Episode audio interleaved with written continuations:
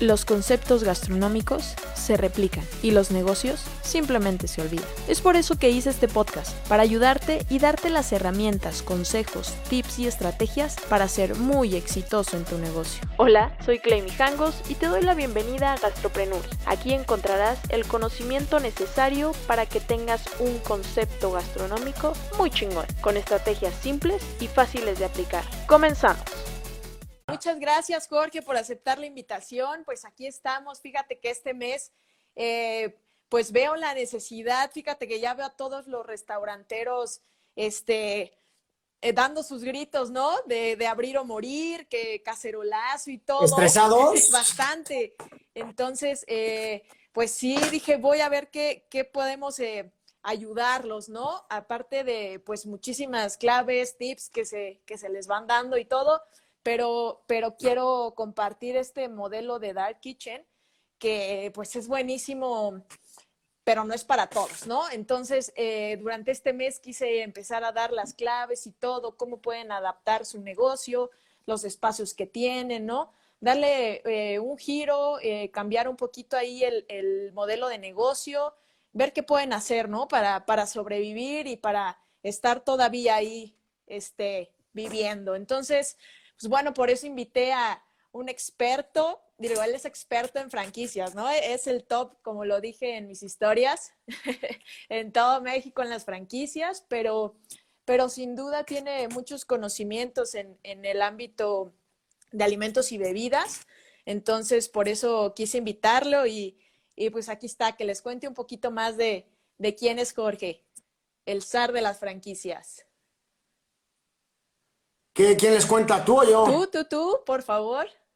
¿Yo les cuento? Bueno, este, un placer estar contigo. Gracias que me invitaste. Mira, este, soy una persona que lleva 25 años en el sector de las franquicias, ya, ya muchos años, eh, especializado en franquicias de alimentos y bebidas, eh, certificado en los Estados Unidos, muy poca gente en el mundo y muy poca gente en Latinoamérica. Bueno, Casi somos contados en Latinoamérica los que estamos certificados en temas de franquicias en los Estados Unidos. Eso es algo importante de mencionar. Este, soy ingeniero de profesión, ingeniero industrial, nunca ejercí. Soy, este, tengo una maestría en finanzas y una en administración. Estoy un diplomado en marketing digital en la Universidad de Austin. Este, bueno, soy un chorro de cosas ahí. Este, fui parte de, la, de los primeros 30 en los 30 de expansión. Fíjate, fui la primera generación de los 30 en los 30 de expansión. Este, soy un chilango de corazón, pero vivo al pie del cañón aquí en Cholula. Este, solo tomo buen café mexicano o nada. Eso es importante. Sí, sí. Y como verás, soy un fan empedernido de los Dallas Cowboys. Eso soy.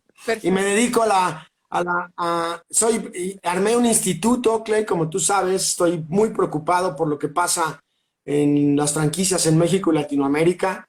Este, ahorita platicamos un poquito de eso y entonces le hablé así a varios expertos en 13 países del mundo que ya somos este, y creamos el Instituto Latinoamericano de la Franquicia este, y, de donde está corriendo ahorita el Diplomado Internacional de Franquicias este, y muy feliz de estar contigo el día de hoy. Muchas gracias. Pues fíjate que, les he comentado a, mi historia, a los que me siguen, eh, las ventajas, ¿no? De este modelo de negocio, pero que no es para todos.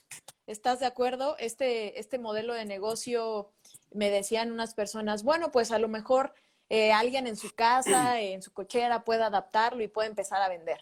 Dije, bueno, esas son dos cosas distintas, ¿no? O sea, alguien puede vender en su casa, pues claro que lo puede hacer, pero de eso a que ya sea una dark kitchen, es un modelo completamente diferente, ¿no? Entonces me gustaría... Sí, eh, mira, hay que, hay que, vámonos por partes. Este, este modelo existe ya desde hace muchos años en, varias partes del mundo. Eh, estaba checando un tema de un reportaje de Euromonitor en donde decía, hay, hay 7.500 dark kitchens en China hay 3.500 en la India, 1.500 en USA y 750 en el Reino Unido. Y en México, este, yo creo que ya debemos de ser más de 300 dark kits, ¿no? Todavía menos de 1.000. Sí, sí, sí. Eh, pero hay que entender algo que es importante. eh, Clay. Eh, dos clientes y amigos que tengo me llegaron con una gran noticia. La gente de Hooters, por ahí de, de julio, sí, de julio del 2019, la gente de Hooters, mi buen amigo Alex Solís, este, que lideraba los esfuerzos de Hooters en México, eh, Alex me decía, oye Jorge, vamos a abrir una Dark Kitchen en Interlomas de Hooters. Eh, y yo le dije, oye, y mi estimado Alex, pues invítame porque no entendí nada de lo que me dijiste, ¿no? Y me decía, imagínate, imagínate un restaurante sin mesas. Eh, imagínate que en vez de invertir un millón de dólares, voy a invertir seis de la cocina, 8 millones de pesos eh, que es punto .4, punto .38 de dólar. E imagínate que voy a atacar el mercado de interlomas. Es decir, el mercado más fuerte que tengo de, alitas, de clientes que vienen a Polanco por mis alitas, se las voy a llevar a domicilio y voy a estar ahí en el pueblito de Santa Fe, digo, en el pueblito de Santa Fe, en Interlomas, ¿no? En Interlomas. Y en vez de rentar un local que me va a costar 400 mil pesos porque necesito este, 500 mil metros para poner mi juras, renté 300 metros en una bodeguita por ahí en Interlomas. Y desde ahí me dice, eh, Estados Unidos somos el primer país del mundo en, el, que nos autorizó eso. Y desde ahí estoy vendiendo punto seis de lo que vende uno de mis restaurantes normales. En ese entonces conocí, digo conocí, me habló otro cuate que tengo desde hace muchísimos años y me llevó a un, y me dijo, oye Jorge, ven a ver mi, cocina, ven a ver mi restaurante, me dijo, ahí en la colonia Roma. Para todos los que nos siguen de México y Latinoamérica, la colonia Roma es el centro neurálgico de la Ciudad de México. Este, desde ahí atiendes a la Condesa, a la del Valle, a Polanco, al centro, este, aparte de Palmas, este, es del centro. Sí, es muy céntrico. ahí este hombre, Sí, muy céntrico. Entonces ahí este hombre llegó un día este, y me dijo, pues vente, me pasa la dirección, voy en el Uber, voy para allá, voy para acá, voy para allá, no encuentro. Y le hablo, digo, oye, maestro, van cuatro o cinco veces que paso y no encuentro tu restaurante. Yo me imaginé ver un restaurante. Y entonces, me, entonces ya salió y sale de un portón negro espantoso, horrible, que no decía nada afuera. Pero entro al portón y lo primero que me encuentro son unas personas con una pared llena de tablets y un montón de modems y un montón de teléfonos. Y entonces digo, ¿qué pasa aquí, no? Y entonces me dice, ah, es que ven, aquí vendo hot dogs de Nathan's, aquí vendo este Tony Romas, aquí vendo esto y esto, ¿no? Entonces me encontré con una cocina, ¿okay? En donde en una sola cocina hacía muchas marcas, ¿no? O sea, hacía muchos productos. Multimarcas, bueno. Y entonces me dijo, yo vengo de Estados Unidos viví muchos años allá, y allá ya es muy común que haya este tipo de negocios, pero en México no existe. Y entonces nos encontramos, y me pidió que se lo franquiciara, pues, ¿no? Pero entonces me dijo, aquí tengo muchas marcas y de aquí vendo a todos lados, ¿no? Me dice, pero a través de las plataformas, ¿no? Dice, y le voy, ¿por qué no veo ninguna moto allá afuera? Entonces, no, pues porque vendo a través de las plataformas, ¿no? Y todas las plataformas no dejaban de sonar. Y eso sí es un este, rollo, cuando no se centraliza. Y es un rollo, y bueno, eh, y entendí que era otro negocio. ¿no? Que eso es lo importante. Hacia allá voy ahorita. Bueno, ante eso, traté de estudiar y de entender qué estaba pasando con el modelo de negocio de vender alimentos. Que eso es donde está, me parece, el quid del mensaje que les quiero dejar el día de hoy. Bueno, número uno, el restaurantero está en el negocio de la hospitalidad. Total. ¿Ok? El restaurantero está en el negocio de poner algo hace tiempo pues teníamos nuestras propias este, técnicas para seleccionar sitios, ¿no? Que si el tráfico, que si los conteos, que si la esquina, que si los metros cuadrados de frente, que si la altura, que si los generadores de tráfico, etcétera. Ese era un negocio, porque queríamos que la gente viniera y nosotros queríamos atenderlo, ¿no? Sí, sí, sí, la experiencia. El negocio de la hospitalidad y la experiencia, y el mesero y la comida y todas esas locuras. bueno, ese es un negocio con el que todos crecimos, pero, pero es un negocio que ante la pandemia se vio afectado y yo fui de los que dijo en marzo que el 40% de los negocios no iban a volver a abrir en agosto. ¿No? Sí. estás loco, tú, no, ¿te acuerdas? Y yo fui de los que dijo, no cierren. No, no, y que la gente, a mí no, la gente, no cierres, no cierres, no cierres, mantente, ¿no? Con medidas de seguridad, pero mantente. Así es. Y yo fui de los que dije, este, si le cierras, ya no vas a volver a abrir, compadre, acuérdate. Creo que puse un hashtag de, de no cierro, sí trabajo o algo así. Sí, hashtag no, cierro, sí, trabajo. Y, me hablaron de la canidad, ya sabes. Entonces, este, pero en agosto y septiembre, los que volvieron a abrir no entendieron cuál era el juego del negocio, ¿no? Y yo fui de los que dije, los que abran en agosto, el negocio se va a volver branding y el, el nombre del juego se va a volver eh, cash flow. ¿No? Bueno, sale. Bueno, ya llegamos a diciembre y los que lleguen a diciembre se van a volver a morir y les volvieron a cerrar y quieren volver a abrir, etcétera. Bueno, entonces lo que hay que entender es que ese negocio de la hospitalidad, Clay, no sé si estés de acuerdo, ya no va a volver a ser el mismo nunca. Ya no. No va a regresar. Porque, porque muchos restauranteros, compañeros, siguen diciendo que cuando es, o sea, usando frases como cuando esto acabe. Oye, ya Cuando pase. Maestro, ni se acaba ni pasa, ya se quedó. Entonces, lo primero que hay que entender es que ese negocio cambió y que el negocio como, los, como lo conocíamos de la hospitalidad cambió. ¿Quién sabe cuándo van a regresar la gente a la calle, a los restaurantes? Y aunque regresen, el negocio ya se movió. ¿Estamos de acuerdo? el, consumo entonces, ya, cambió, ¿no? La forma de comprar del cliente cambió. Que eso es lo que cambió realmente. Bueno, ante eso, a muchos, muchos que ya venían en el servicio a domicilio, como varios clientes que tenemos que doblaron sus ventas o triplicaron sus ventas porque ya estaban en el servicio a domicilio, muchos restauranteros atrás de la caja, que nunca han salido de la caja, pues pensaban que el servicio a domicilio no, y tenían su moto, y, son de los que le echan todavía la culpa a Uber y de los que andan allá afuera echando cacerolazos. No entiende. Entonces, yo soy de los que piensa que todos los días me levanto diciendo gracias Dios por un día más y, gracias Uber por existir. Claro. Claro, a ver qué hubiéramos hecho, aunque cobren esa comisión, qué hubiéramos hecho si no hubieran existido. Nos cierran y no hay Uber, no hay Rappi, no hay Didi, no hay Sin Delantal, nada de las que conocemos ahorita. Ahora, ¿cuál es el tema? Ahí te va. El tema es que si tú querías entrar en el negocio del delivery, pues ya entrabas tarde, ¿no? Entonces, el negocio del delivery hay que entender que es otro negocio. Sí, sí, sí, total. ¿Ok? Tú querías que por vender tantito más en, en el delivery, ibas a pagar la renta del restaurante y eso no sucede. El delivery hay que entenderlo como otra, otro, otro menú. Les recomendamos que revisaran su menú, les, les recomendamos que revisaran sus costos, les recomendamos que no se hicieran los chistosos y les subieran el precio porque el cliente los iba a castigar. Claro, si ya conoces un producto te vas a dar cuenta. o sea, si es un platillo que a mí me, me voy a Uber y le subo. Ridículo, ¿no? Bueno. O sea, todas estas son señales de alguien que no entiende, ¿no? Que no se, no se dio cuenta, pues. y sigue deseando, sigue pensando allí afuera cacerolazos que se va a arreglar las cosas, pero bueno.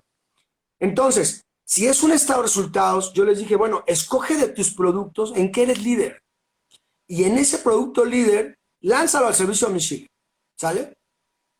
Entonces, en ese servicio a domicilio, con algunos clientes hicimos un nuevo costeo de ese producto y un nuevo estado de resultados y que entendiera que la, la comisión de Uber es parte del estado de resultados. Es decir, si tú tienes un producto que vale 100 y tienes un food cost de 30, teníamos que trabajar en bajar ese food cost más 30 del Uber, ¿sí? Más la nómina que le corresponde, pues te va a volver a quedar el 12, el 14 que te dejaba tu restaurante. Sí. ¿No? Sí, sí, sí, total. Con eso no pagas el restaurante, no pagas el movimiento de tu cocina. Pagas el movimiento de tu cocina, muy bien, ¿no? O sea, es otro negocio. Total. Inclusive hubo clientes en el que modificamos, Clay, el tema de el layout de la cocina, porque ahora tienes un puesto que antes no tenías, sí, sí, sí. que es empacador. Los runners, ¿no? Que andan viendo los pedidos, que sea lo correcto. Que ese runner, ahora a ese runner ahora requiere de una mano derecha que se llama empacador. ¿No? O sea, un, espacio para empacar un montón de cosas, porque antes el servicio a domicilio era el 10, 12, 14% de las ventas de un restaurante normal. ¿No? Y antes, cuando antes, cuando tú hablabas con alguien y que hablabas de plataformas de Uber, etcétera, por ejemplo, mis cuates de Buffalo Wild Wing me decían, no importa, no importa la comisión porque es un es una venta marginal, ¿no? Es una venta adicional a lo que ya tengo. Bueno, después de la pandemia no era una venta marginal, era el fundamento de tu negocio. Entonces, lo que les dijimos es, tienes que analizar el negocio sin el delivery como vivías antes y decidir si vas a regresar o no. Ya voy a llegar a las Dark Kitchen, pero hay que entender que ese delivery es otro negocio y que estaba basado mucho en la marca. Es decir, tú no puedes ser este, quien seas, aventar las cosas en una bolsa de plástico y pensar que la gente, y, y contratar Uber y pensar que vas a vender. Eso no va a pasar. Bueno. Luego dices, oye, pero, este, ay, se me acaba de ocurrir la brillante idea, vámonos a dar. Como si a nadie se le hubiera ocurrido. Fue el primero en el mundo. Bueno, ¿Qué pasa con la Dark Kitchen? Hay que entender ese negocio. Ese negocio lo que hay que entenderle es que es un negocio que dejó de ser un negocio de alimentos. Para empezar, es un negocio de cocina industrial mezclado con un negocio de logística. Pero sobre todo, es un negocio de marcas.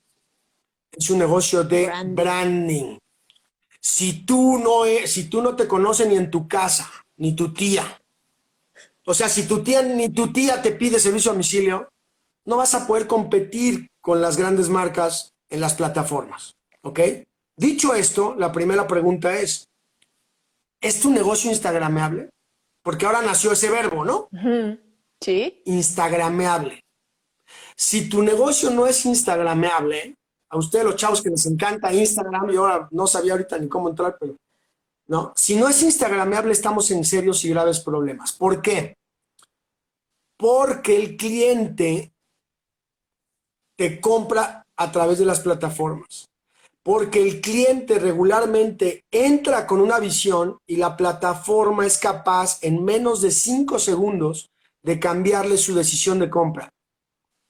Es decir, yo quería una torta, este, ¿cómo se llama esto? Árabe, y de repente me sale la promoción Little Caesars y le pico.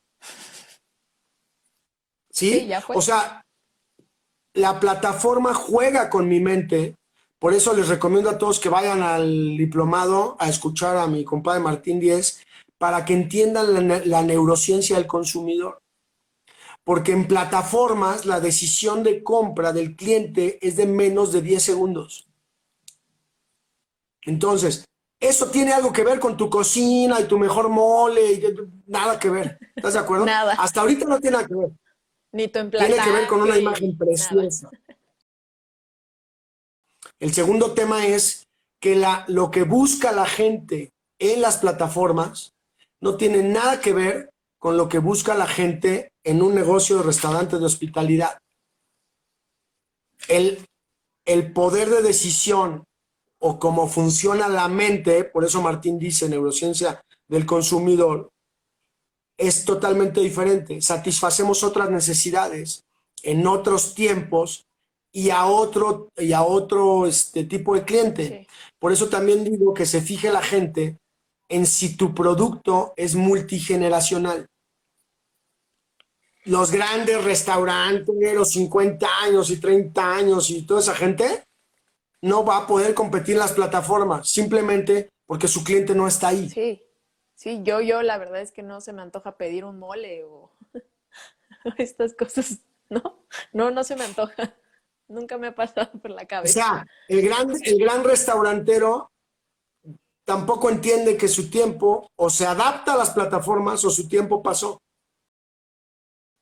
Entonces, segundo punto, debe de ser multigeneracional y entender a quién le puede vender. Tercer punto, ¿qué es lo que vamos a vender en la Dark Kitchen? Y vuelvo ahora más específicamente a decir, ¿qué producto? ¿Qué gramaje?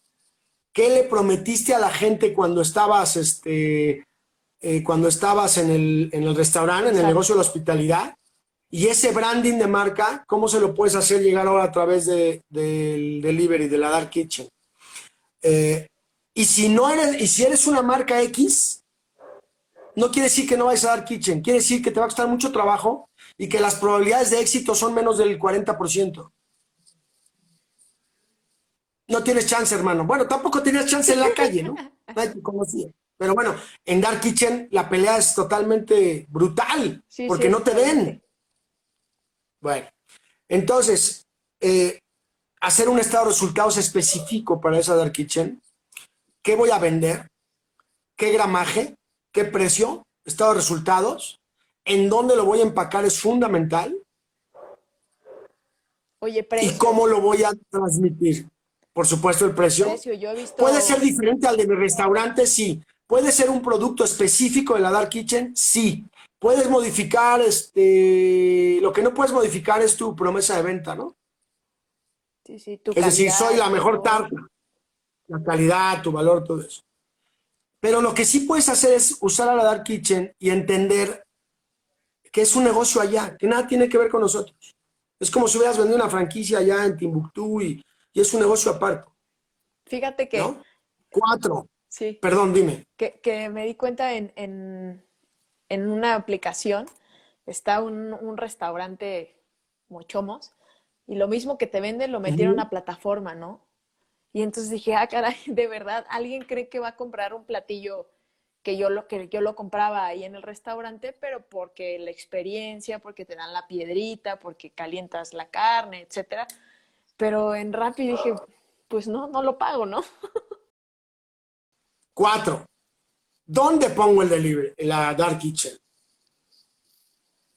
¿No? Sí, sí, sí. Antes, los, ahora los manuales de selección de sitio cambiaron totalmente.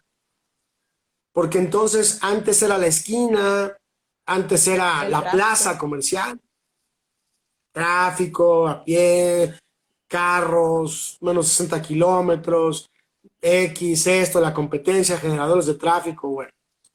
Hoy en día es al revés. Escogemos el círculo y nos ponemos en medio. Entonces, busca, si tú tienes un producto interesante como mi compadre Maki Zen, pues asóciate con un restaurante que esté cerrado, pero que esté dentro Sí, del sí. círculo. ¿No? Y asóciate con él o ve y renta una casa ahí. Ahora que estoy montando la Dark Kitchen, la reflexión es, número uno, marca. Número dos, producto que viaje. ¿Sí? Y número tres, ¿con quién me relaciono de mis cuates, de mis egresados, del diplomado, de mis clientes que sepan delivery? Es decir, no me voy a juntar con alguien que nunca ha entrado al delivery, sino con alguien que su negocio fue hecho para el delivery. Entonces, hay que entender que la Dark Kitchen es otro negocio, que es un negocio de marca, que es un negocio de ubicación y que es un negocio de marketing. Marketing en donde ese marketing es uno de los mayores costos de tu estado de resultados, ¿eh? O sea, hay que pautar en Uber, hay que pautar en Rappi, hay que pautar en Facebook, hay que invertir en unas fotos hermosas, hay que invertir con Clay Bass para que te revise todo tu estado de resultados, recetas, flujos, mermas, proveedores, packaging. Es otro negocio. Sí, sí.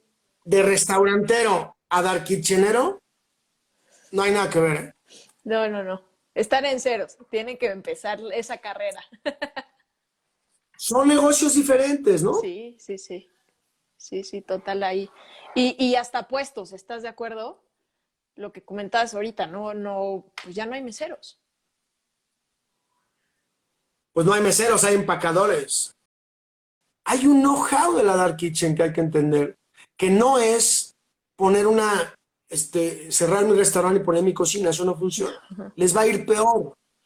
Entonces, como siempre digo, dice mi sensei Alcalá, todo el mundo entró al negocio de alimentos y bebidas por las razones equivocadas.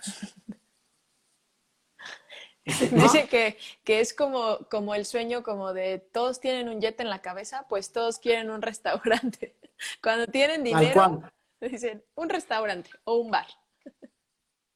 Por las razones equivocadas. Así es. Porque nadie dice, voy a poner un restaurante para ganar el 11% de rentabilidad anual sobre mi dinero. Nadie. ¿no? O sea, hay otras cosas románticas alrededor del restaurante. Lo mismo está pasando con las dark kitchen. O sea, mucha gente la toma como si fuera una moda, pero no lo es. O sea, hay que echarse, hay que juntarse contigo, hay que echarse estos libros, ¿no? Sí. De la ingeniería del menú, hay que echarse este, de Holy Book of Trends, ¿no? Hay que echarse el de marketing, hay que logística, si lo quieres hacer solo. Sí, sí, sí. Porque también Entonces, puede, vamos a ¿no? seguir este También ejemplo. se puede crear todo un concepto. No sé, no, no sé. sé. O sea, son tiempos en que los chavos vienen con todo, las marcas vienen con todo, y así como las franquicias, lo que venden son marca. Y yo le digo a todo el mundo, si tú crees, si tú tienes la idea del siglo, bienvenida. Lánzate y a ver, quién sabe cómo te va a ir. Pero si no tienes la idea del siglo, basta de cafeterías de pastelitos y capuchinos. Sí, sí. No tienes lugar en el mercado. Las marcas son las que tienen el lugar en el mercado. Entonces, en la Dark Kitchen es muy parecido a la franquicia, nada más que al revés. En la Dark Kitchen estás peleando por marcas con un cliente muy educado, con un cliente nuevo que quiere oportunidad y que quiere padrísimo, ¿no? Pero hay un tema de tecnología de alimentos que tienes que revisar, insisto, no es aventar el producto a una bolsa y mandarlo, te va a ir peor. Entonces, insisto, si tú vas a ir a Dark Kitchen, necesitas vender un producto y garantizar que ese producto que definiste que vas a vender ahí, que probablemente no es el tuyo, tampoco restaurantero, no te aferres. Sí. O sea, ya ciérrale, ya si cerraste, cerraste, ya, adiós. No es tu culpa ni del gobierno ni de nadie. A cacerolazos no lo vamos a arreglar. Eso, ¿no? eso sin Entonces, sí, ¿verdad? Entonces, ciérrale y si tú te quieres meter al, al tema del Dark Kitchen, apréndelo, porque no es lo que tú tienes en la mente como restaurantero. No es, es otro negocio, otro cliente, otro motivador de compra, otra necesidad, otro satisfactor, otro marketing, cosas que probablemente no entendamos y que nos cuesta mucho trabajo entender, como lo es Instagram, Sí, ¿no? sí, sí, sí, total. Oye, el salto de Facebook a Instagram es brutal, ¿eh? Sí, yo, yo en, Facebook no, no le agarro muy bien en, en los en vivos y todo eso y pasar. La verdad es que nunca lo he hecho y dije, ay, ahorita me puse a investigar. Háganse amigos de las plataformas. O sea, les va a costar, sí, pero entiendan que las plataformas son tu mejor, como dice Fer, mi compadre Maki Zen, tú, las plataformas son tu mejor branding que existe. No podrías tú hacer branding. Tus motos, imposible. O sea, tener ahí 10 repartidores, hermano, yo- vamos a tener 10 repartidores para no pagarle a Uber. Ajá, no, son negocios diferentes. Sí, se te, se El te tema de los accidenta y ¿qué vas a repartidores, Bueno, nadie que hayamos manejado repartidores quiere seguir, volver a tratar con ellos. Pero el tema de los repartidores sí es aventar algo a una bolsa y mandarlo. El tema de Uber, entendamos, es, un, es una herramienta de mercadeo para tu producto. Competimos por marcas, por eso es tan igual a las franquicias. Una franquicia compite con una marca, con un know-how reconocido ante el cliente y por eso es exitoso. En, en, en Uber y en Rappi es exactamente lo mismo. Háganse amigos de su representante, háganse amigos de su plataforma, porque a través de... Ahora, combinémosla, ¿no? ¿En cuál plataforma me meto? En todas. En todo lo que se pueda llevar a domicilio, métete. Sí, porque Pero la marketing que vas a lograr a través de Uber o Rappi, pues es muy difícil de lograr. Sí, sí. Lo que yo digo es que el, el cliente que llega por Uber, el cliente que llega por Rappi, no, no te iba a conocer nunca. No te conoce. No te conoce. A Es la oportunidad que tienes de llegar a él y decir, ah, pues se me antojó, se ve lindo, vamos a intentarle, vamos a darle una oportunidad. Ahora, si ya te conoce, Ah, pues es la oportunidad que tienes de... eh, de migrar a una de- plataforma. de agradecerle que te sigue comprando a través de la plataforma y que te busca. Pero bueno, necesitaría ser una gran marca, ¿no? Sí, sí, sí. Por eso la gente de Carl Jr. está totalmente convencida de que el camino son esas dark kitchens, porque tienen una marca tan poderosa que les van a seguir pidiendo. Sí, oye, yo las vi ahorita en, en mucha promoción en el Super Bowl del domingo y qué bárbaro, o sea, ya había comido y se me antojó una. Ahora, ¿cómo puedes hacer eso? Es el poder de las marcas, ¿no? El poder de las franquicias. Este, ahora, otra pregunta que me hacen es, ¿es momento de franquiciar? Este, pues, ¿qué te digo yo? Yo vendo eso, pero yo creo que sí. O sea, es momento de buscar alternativas de negocio que dejen de, para que dejes de depender de la caja. Yo sí creo que se pueden mandar las experiencias. Yo sí creo que podríamos comprar a domicilio un tomahawk de mochomos de dos mil pesos, sí. La pregunta es, ¿cómo voy a hacer que mis clientes vivan esa experiencia y recuerden mi marca tal cual la vivieron conmigo? Sí. Y si no lo puedes hacer, El cliente entiende que no es mucho. Si no lo puedes hacer, no lo intentes. mejor no. Y probado, ¿no? Porque a lo mejor dices, ajá, ya se me ocurrió así y así, pero si no lo has probado que de verdad quede como tú lo planeaste, pues mejor no. y tienes que replantearte muy bien el negocio de alimentos y bebidas, por qué llegaste, qué haces ahí y hacia dónde vas. Porque eh, esto va a ser igual, ¿eh? Ciérrenle, ábrale, ciérrale, ábrale, ciérrenle, ábrale. Y no, no, un negocio de restaurante no se puede planear de esa manera. Sí, sí, sí, sí, total. Ya tienes inventario, deudas, etcétera, ¿no? Entonces, Atrás de la caja, por favor. Ahí no está el negocio. Ahí no. Salte atrás de la caja. ahí no. No, no, no. Cambia el paradigma. Cambia el paradigma. Ni al ojo del amo engorda el caballo porque tú no eres el, la- el mejor perfil para tu restaurante, ni nada de esas locuras No, que no, nos no. enseñaron la Esos dichos generación olvídenlos, por favor. Pues mándenme mensajito Muy por bien. ahí, ¿sale? Y ahí vamos a estar pendientes. Jorge, te agradezco muchísimo tu tiempo, toda tu experiencia que hayas compartido conmigo aquí en el, en el perfil, con todos mis clientes. Te agradezco mucho. Un abrazo a todos. Gracias, gracias, gracias. Gracias acá a toda la banda del Facebook. Cuídense. Instituto de Franquicias.com. Mañana cerramos diplomado. Adiós. Bye bye.